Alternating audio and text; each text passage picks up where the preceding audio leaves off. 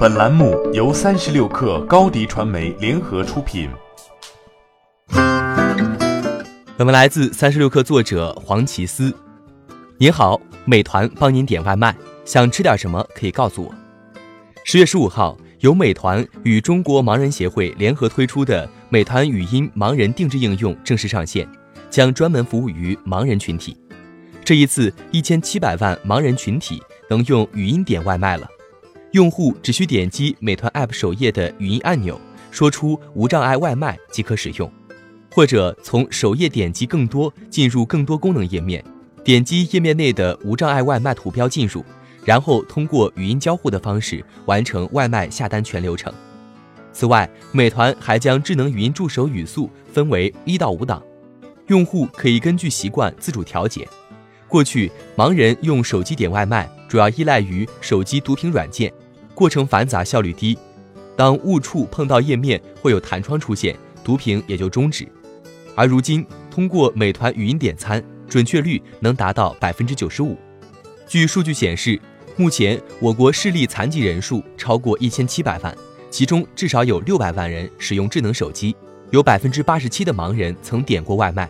百分之四十的盲人会选择外卖作为解决三餐的主要方式，其中超百分之七十的用户会选择手机 App 来订外卖。这意味着视障群体也是外卖用户体验中不可忽视的一环。在未来，围绕盲人的实际需求，还将继续开发美团火车票、美团打车等语音应用。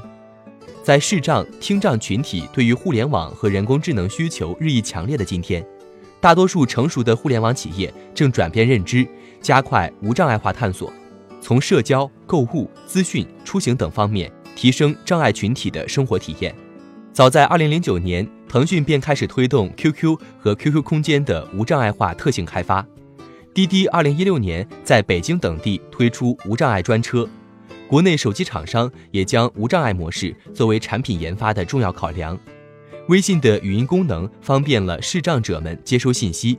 此前，美团、饿了么外卖还招募聋哑人骑手培训上岗，在保证基本工作之余，为弱势群体提供了更多的就业机会。随着无障碍技术不断被创建、交付和使用，整个社会的运作方式也在发生着变化。新科技的出现总是伴随着性能不优越等诸多不成熟，或许对于普通用户而言没有太大需求。但对于特定用户群体而言，如果该需求是刚性的，他们就会迫切想要使用，这也加快着应用的迭代。